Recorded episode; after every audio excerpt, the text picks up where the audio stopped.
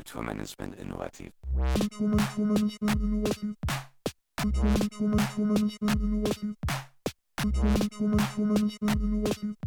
Kulturmanagement innovativ. Welcome to our podcast Kulturmanagement Innovativ. Kontakt, a project of the Hamburg Open Online University by and with students from the Institute for Arts and Media Management at the University of Music and Performing Arts in Hamburg, Germany.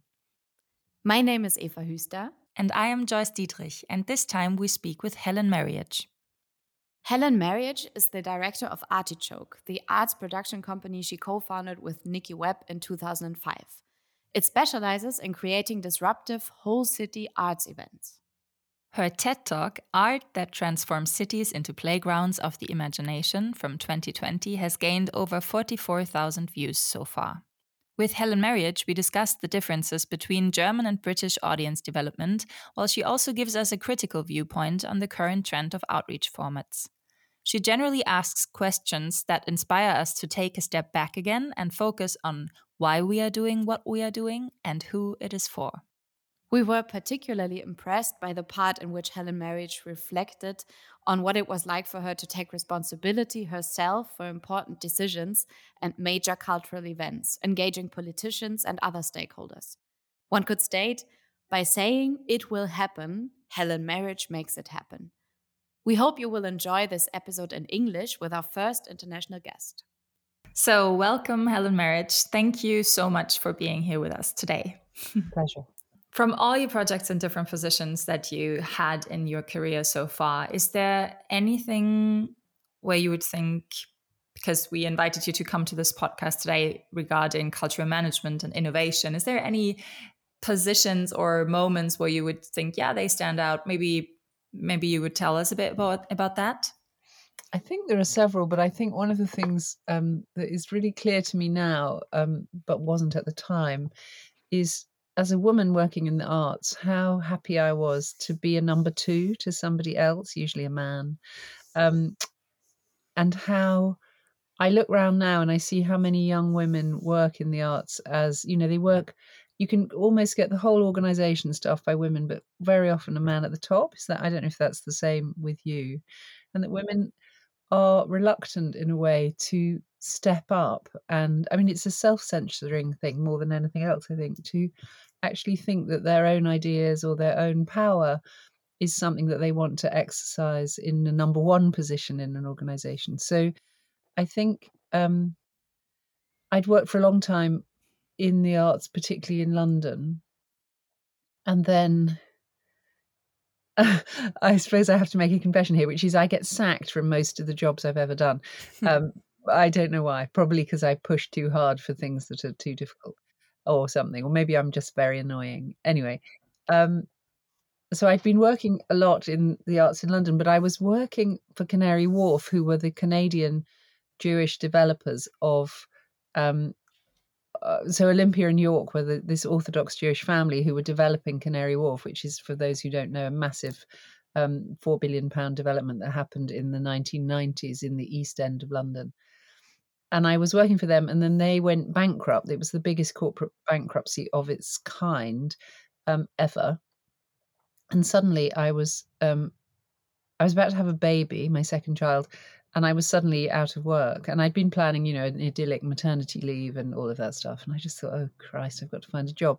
So I applied for a job out of London as the artistic director of a, a small provincial festival, classical music festival and got it. I never really expected to get it. And suddenly I found I had to move my whole family and uh, and then I suddenly realized I had to do this job not as an assistant to or a deputy to or something, but as the person who was making the decisions. So I've never found making the decisions difficult, but I think taking responsibility for the decisions you make is a hard thing. And I think lots of women avoid that. They will always prefer to work to somebody else. So that for me was a massive shift. I did it in a panic, um, had the baby, moved, got the job, sorted it out, and grew this organization. And in a way, it was great for me to be able to work on something that wasn't so much in the spotlight. London is a very sort of it's a hot house of cultural activity, and I was working a hundred miles away in this small, very conservative town And so I was able to experiment with new ideas and new thinking and to make all of my peer group across the country, but particularly Londoners, suddenly look to this place and go, oh, something interesting's happening here. Um, but it allowed me a bit of freedom to experiment and to find my feet, really. So I think that stepping into your own power is a really important thing and recognizing that you do have it. You have an ability to make things happen and change things. Yes, that is that is a good point, or at least I can very much relate to that. Um, it seems that you feel comfortable in this position now because uh, currently you're uh, the director of the arts production company Artichoke, and we always like to ask very simple questions. So the question is, why do you have this position? So, as I said, I get sacked out of most of the jobs I've ever done, and decided after my sixth or seventh um, removal that the only thing to do was to have my own company so that I couldn't sack myself. I mean, I still could and might. Um, so I started Artichoke with a friend and colleague, Nicky Webb, in uh, 19 uh, in 2005. But I'd been working already um, for years to bring the amazing French company Royal de Luxe, who produce these massive puppet based sagas.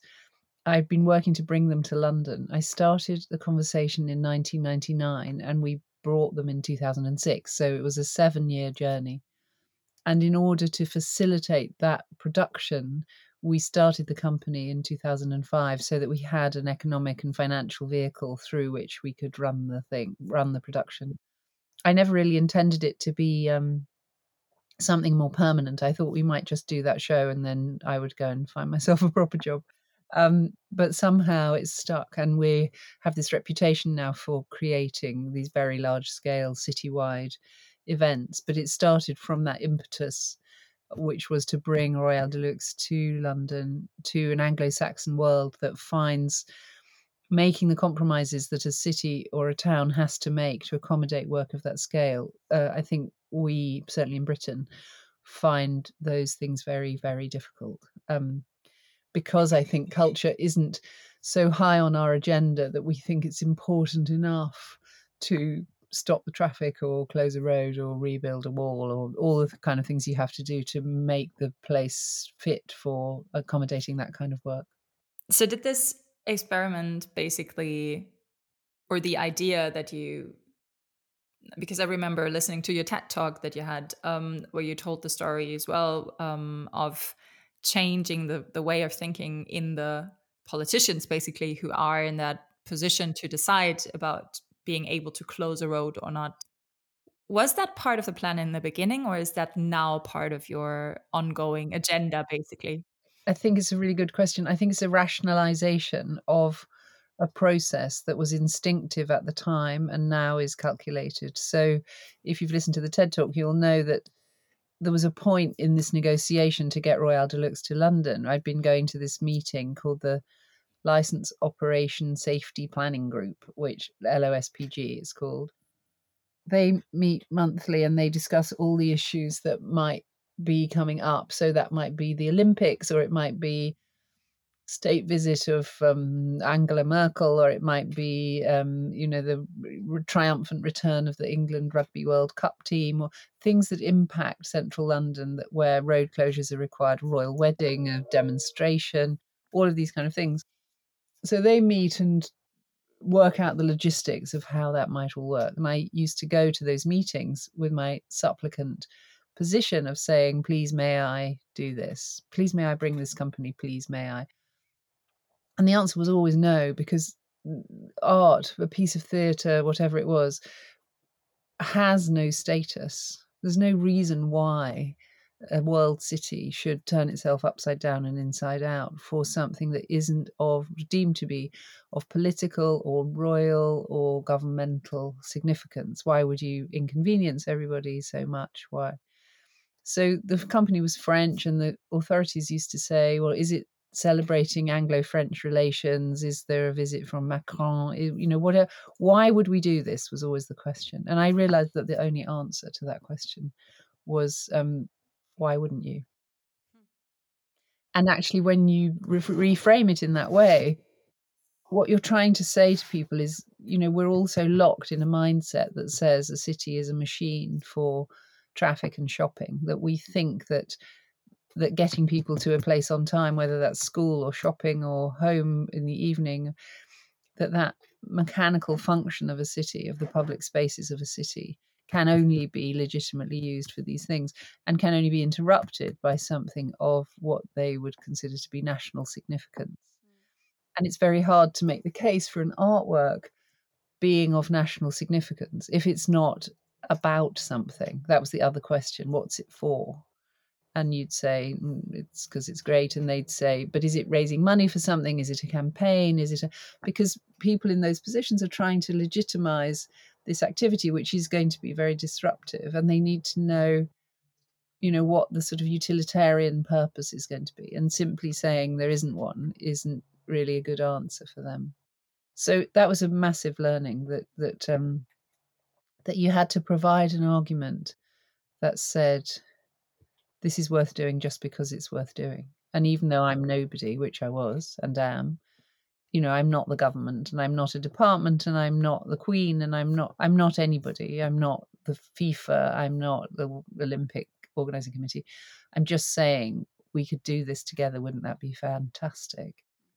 You know, eventually making that argument stick was done by me in a temper, sort of. I mean, irritated at the conversation going on for so long. I went to this meeting and said, This thing that we've been talking about for so long, it's happening on these dates, and I really need you to help me. And this miraculous thing happened in the room, which is that everybody, including me, chose to believe that somebody else must have said yes. So nobody was being asked to give permission. Nobody was taking responsibility, including, I have to include myself in this, because I realize now that what I wanted them to do was legitimize my decision to do this. I wanted them to say, you may do this, we're happy. And actually, that was me trying to absolve myself of the responsibility.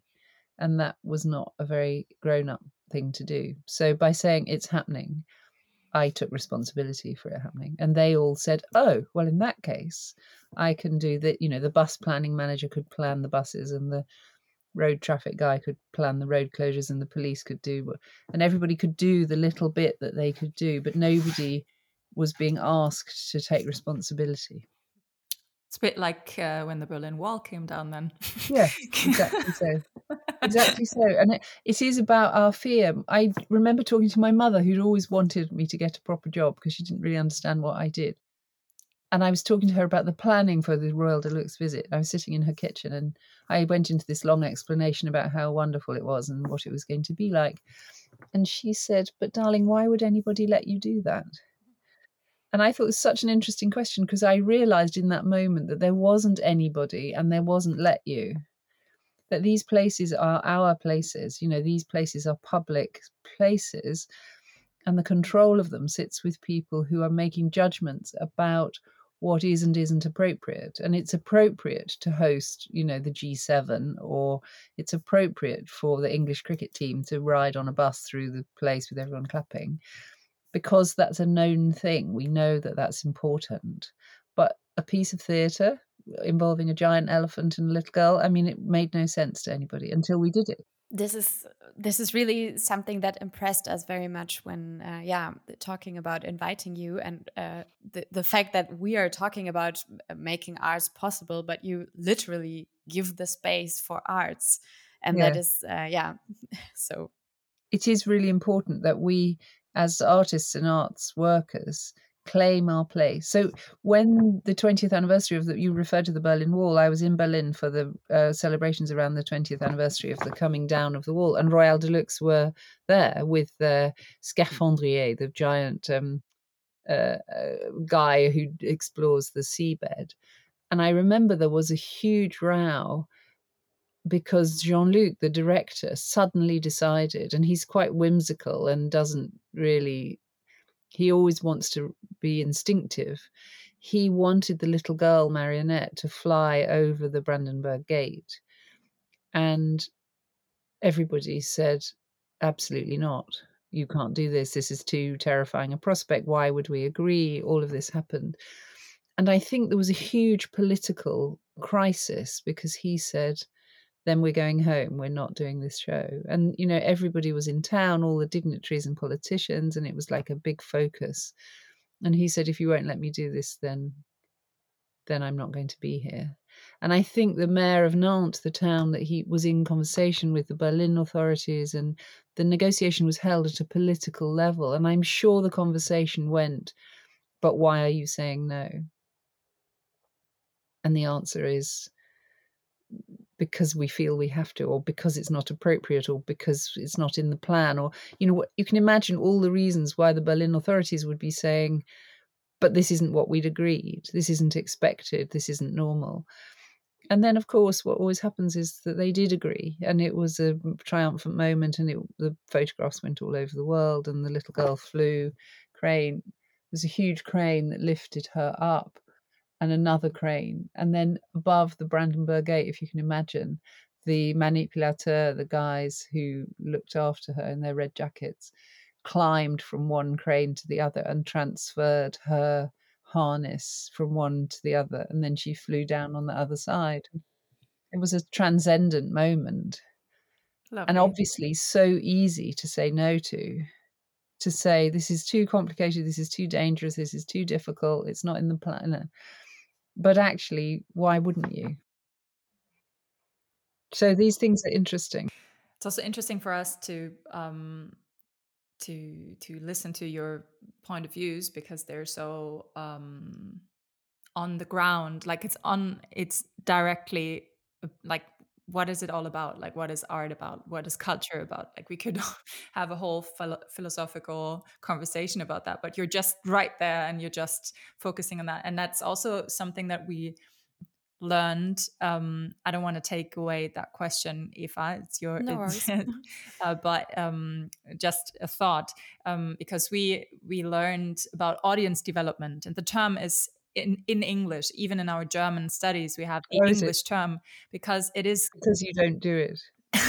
because we learned it from you. Yeah, no, but actually because it comes from the yeah. um, from Great Brit- Britain, and that's what we learned. Like the the whole view on culture as being and arts being there for the people and not because and and there is an there's something that can be understood like of course if you look at the history of germany that arts need to be protected uh, nowadays. Or that's the view that came from the um, from all the history that we have from the from the 40s and 30s and so on um, that there is now a law protecting the arts. The joke in itself is that it's not there is no law if i'm not like correct me if i'm wrong eva but i think i think we had this um, conclusion once that there is no law that protects or that makes sure that um, the people actually get to consume art or be part of art. There's nothing about that. There is just a law that protects the arts. And it's not, it's like there is this whole confusion that can come from this, um, where, where, where in, in Great Britain you have apparently a different view. And that's what we learn a lot about. Um, I think that it's changing. So in my time, so I'm obviously I've been working for a long time in the arts, and I've always worked at the borderline between artists and audiences. I'm always interested in how you get the great poss- possibilities of an artistic imagination to the broadest possible audience. That's what I. That's why I don't like working in buildings particularly, because it seems to me that if you have a dedicated gallery or concert hall or whatever it might be, people have to make a journey to go through that threshold and for lots of people that's an intimidating thing or they don't know what's on the other side so they don't feel invited or feel comfortable. Whereas if you're on the street interrupting their daily lives they can make an immediate decision about whether they want to stay and watch or they want to carry on shopping or whatever they're doing but there's no barrier to their access. But i think that uh, when i started way back that view was very heretical. Um, we were much more where you might be now or would have been 20 years ago in that the arts were considered virtuous and good for you and particularly middle class and particularly about things being celebrated in dedicated arts buildings. I was out there working on the streets with big performances big community cast performances. And i remember applying to our british arts council for I can't remember two hundred pounds or something, something tiny, and they rejected the application on the grounds they said we do not support the work of amateurs. So in that time, my working life, they've moved from we do not support the work of amateurs to we should educate the public. It became a whole education thing that if we can improve people's lives, then they'll be better people and our organizations will flourish.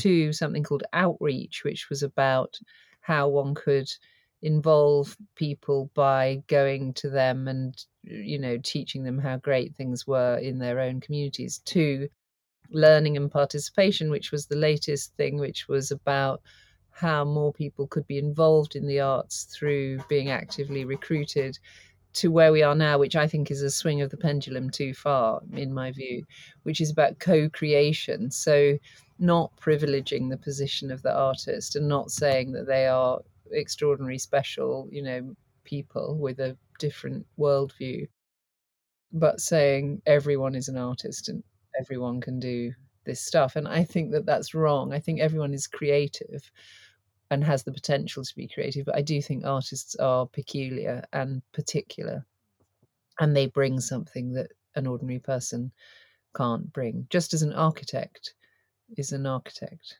I mean, you wouldn't want your house built by your neighbors necessarily. Depends on the neighbors. no, the neighbors. but I think so. I think that the British, the English obsession with democratization it's not that I don't think everyone shouldn't have access. Clearly, my work demonstrates that I think people should have access, but I don't think that everyone is an artist. And I do think that what they offer is something very special. But this was actually the question that, that I wanted to ask, and you already answered it partly that it seems that the idea of this audience development and outreach is uh, definitely you can feel it in your work, but it seems that it's more uh, the interest in interrupting the normal life, right? So it's not the wish to have a program that is perfectly doing all the audience development skills, but it's the wish to to interrupt and to surprise, right? Yes, but it's also it's about reaching. It's about how you reach people. So you know, if I do a performance on a bus and you happen to be on that bus, I think that's a bit oppressive because I absolutely recognize the legitimate right of people not to be interested. I think that's completely fine. I'm not interested in in you know sport particularly. Um, I don't mind everyone else, you know, racing off to the World Cup in Qatar. Well, I do actually, but because it's Qatar. But um, I think that the the I recognize people have to be allowed to make choices. But I think the problem with work that's inside buildings is that a lot of people don't have enough information to know whether they're interested or not. So here's an example. When I worked on, I was running this festival in the west of England, the one I left London for. On the local radio station, I went and talked to the local commercial radio station who mm. played, you know, wall to wall ABBA and Pet Shop Boys and all that stuff. So it was very different from the program of the festival and I persuaded them to give me some free advertising because I thought it'd be interesting to see if I could persuade their audience, which was not naturally the festival audience, to come to things. And somehow, radio, local radio particularly, is like a bush telegraph. It's a kind of way of communicating in people's heads when they don't, you know, they're listening, but they're having breakfast or driving the kids to school or something. So they gave me these adverts, and I was programming a much more popular program than had been done hitherto because it had all been classical music and poetry. So I was doing a lot of stuff that might appeal to families, but I ran out of I ran out of popular program effectively. So I had one advertisement left. I was recording them myself. I had one left, one spot left, but no sort of thing that I could easily aim at a family audience. So I decided to try, I was sitting in this little radio station, to try my own experiment. So we were doing a concert of classical music in the cathedral with, you know, and it was all going to be lit by candles. It was going to be very beautiful. And it was Vivaldi and Mozart and stuff. And I thought, well, this is absolutely not for this audience, but let's see what we can do here.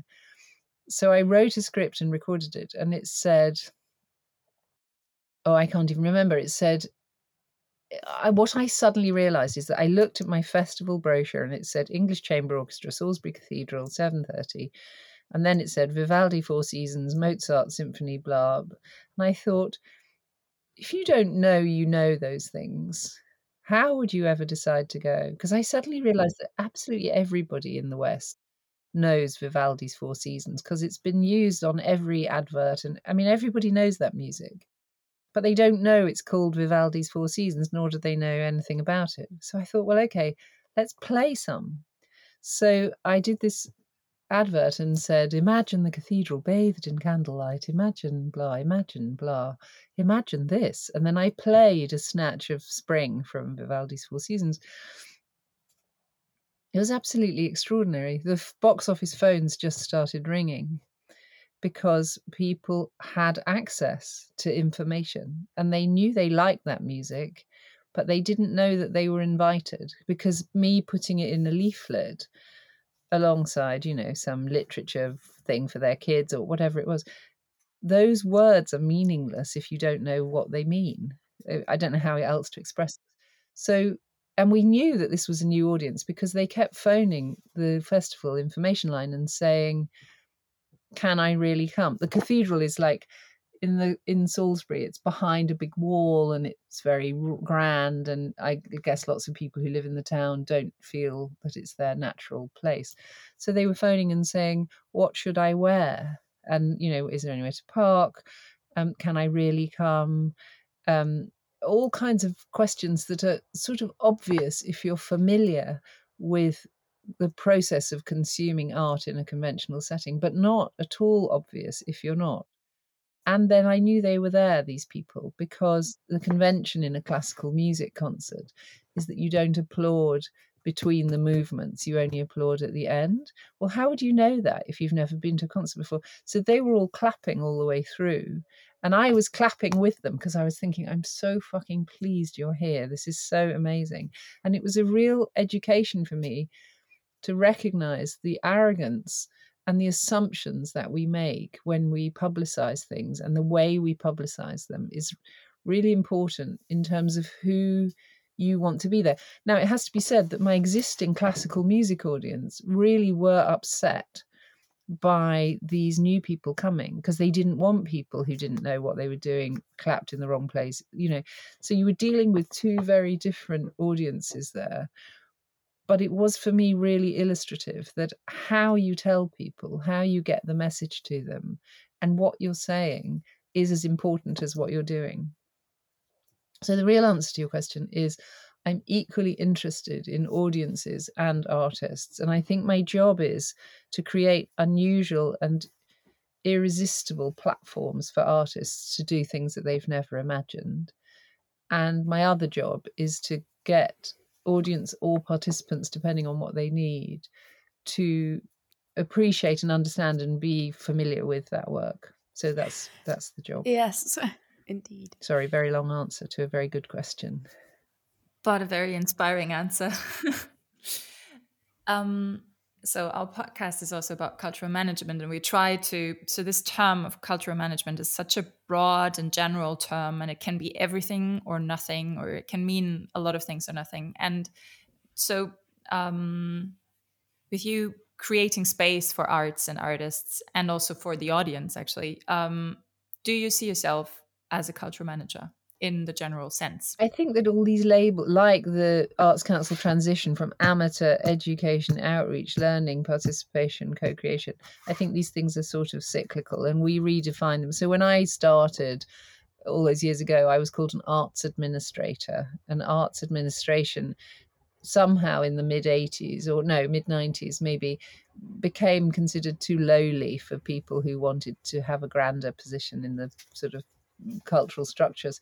So then they became pro- creative produce creative administrators and then they were producers and then they were creative producers and now they're cultural managers and oh, i think none of it matters. I think i'm a producer who delivers work on time and on budget and that's that's the job is actually thinking as broadly and as intelligently as you can about what you're doing but always thinking i mean there's just two fundamental questions. Why am i doing what i'm doing and who is it for that if you can answer those questions, it doesn't really matter what you're called. We have another word, another term that we are always trying to, uh, yeah, um, differentiate. Maybe not sure Uh-huh. if the word is the right word, but it's innovation.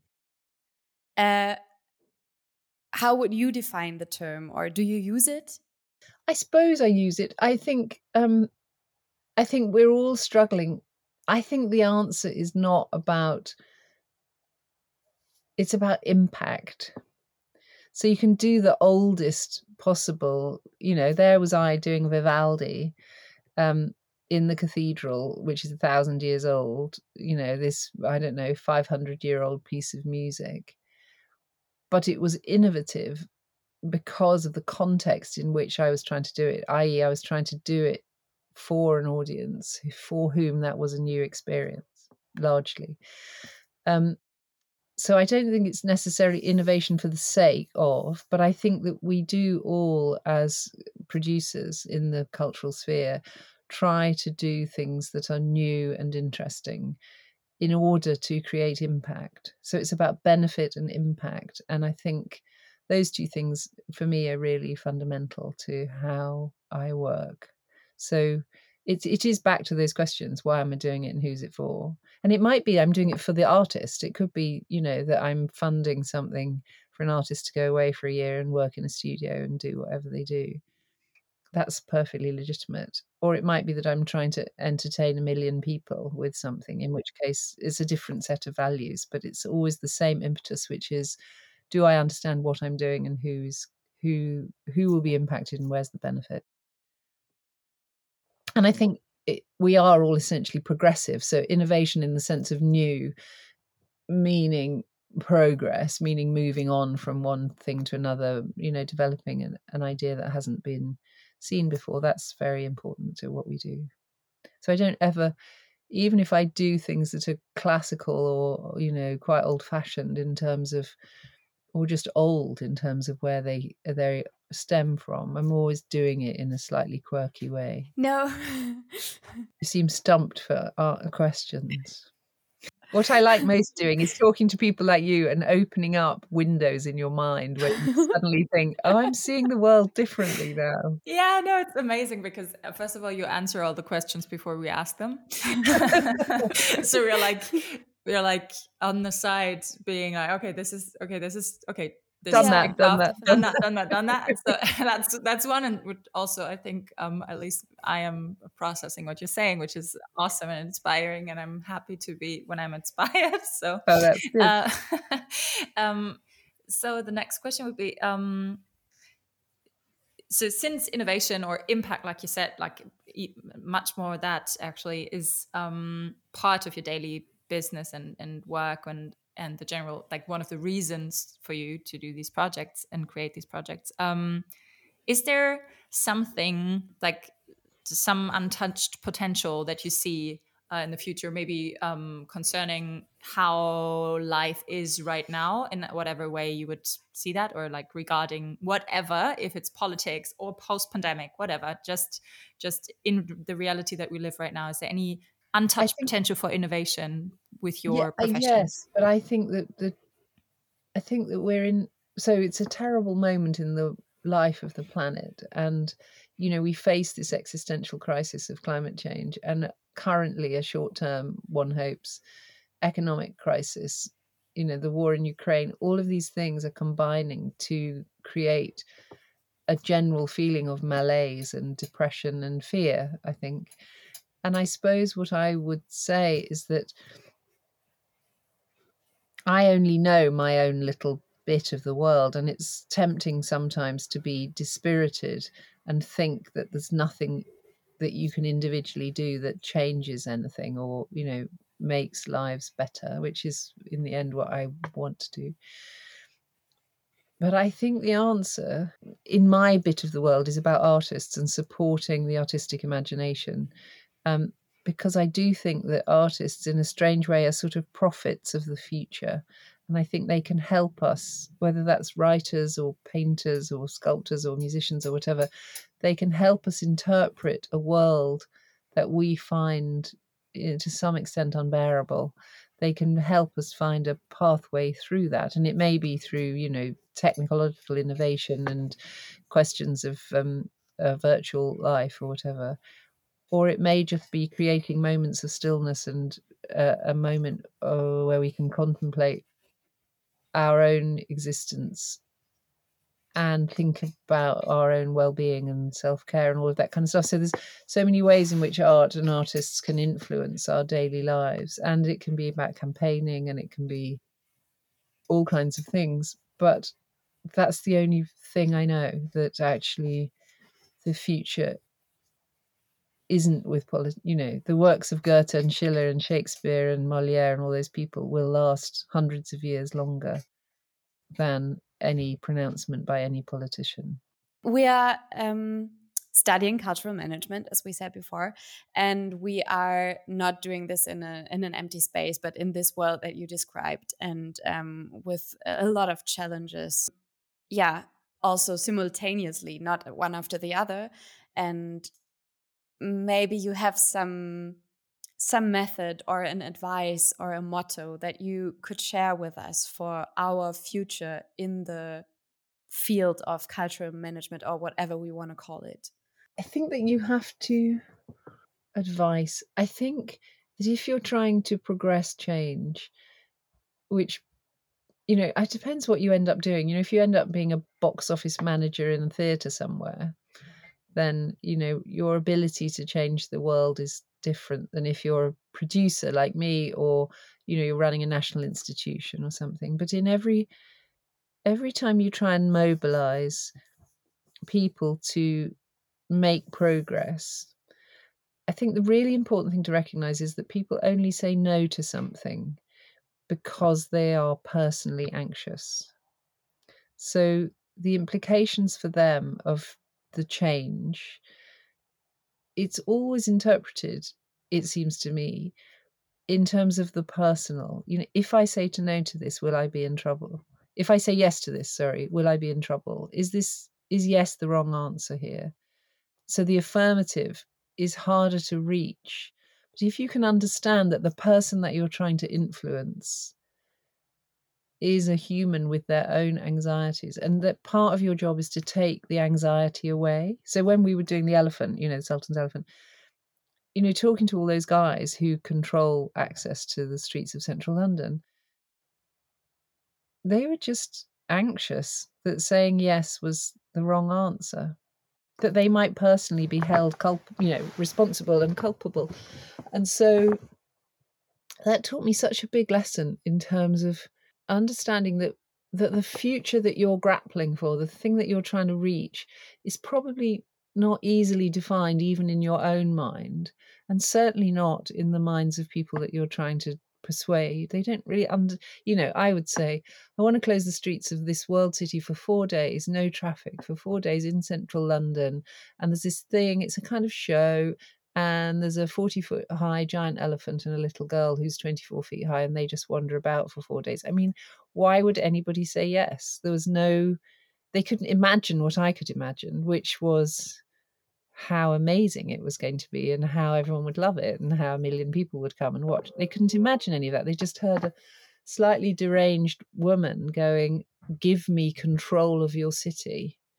I mean you know why would you say yes so understanding the other person's point of view and thinking about it before you get into the conversation is really important because you can't make progress against a sort of blank wall but the wall isn't actually blank. There are always little chinks and holes in it that you can put your finger in and you know pull something out but only if you understand why that wall has been erected and that is always about self defense it's always about being frightened because most of us our reactions are about protecting ourselves and people around us. So trying to be persuasive and friendly and charming and you know trying to make people want the thing you want as much as you do that's a really important thing that you know can you get them to a place where they can imagine what you can imagine?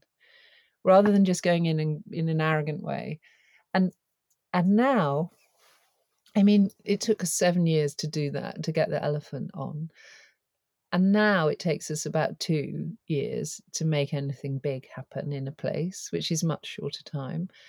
And I could make it, or I always feel I could make it happen really quickly. I could go and say, look, we've done all of these things before.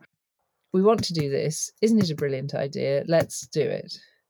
But if you're in a new city or a new town, a new place with new people, what I've realized is that they also have to go on that journey. They can't just be presented with something and told it's good for them. They have to, so that you have to go through the why are we doing this and I don't think this is a good idea. And you have to go through a process so that people absorb and assimilate the idea and make it their own idea um, before you can get anywhere. So while we could do it quicker if we were imposing stuff, it's never a good way of working. It's always about creating a community of interest. That's a very long motto. Mostly it's deliver it on time and on budget. Because otherwise you're out of a job. as I can prove. And become a producer if you if you get sacked in, in I love that. I part. think being a producer I mean what's so brilliant about being a producer is that if you decide this is the route you're going to take, it's such an amazingly powerful place. I mean, although you have no power, you have no agency, and you have no authority, but you do have an ability to say, well, I think this would be a good idea, so I'm going to make that happen. And then you just do because why, you know, you don't accept that there's a, a reason for not doing it. If it's a really good idea, the thing I would say though is that if you're doing something really ambitious and you have to persuade, like I had to persuade the whole of central London to let us do the elephant, if I had then turned up with a rather pathetic elephant size elephant, or, you know, if I turned up with something that was less magnificent than the thing I was really talking about, it would have been a disaster. So you have to know which league you play in. You have to decide, you know, the only way I could make the Sultan's Elephant happen was to close central London. That was the deal because it was a magnificent spectacle that needed to be in a capital city. Uh, but if I, so there's no point pushing for the ultimate if the thing you're producing isn't uh, equivalent to the effort that you're putting into it. So you you just have to pitch it carefully and know know your people. You just have to know how, and you have to be sympathetic to other people's point of view while constantly overriding it in some absolute way. You have to understand that it's causing them pain. Thank you. Thank you so much. it's a pleasure. Kulturmanagement innovativ.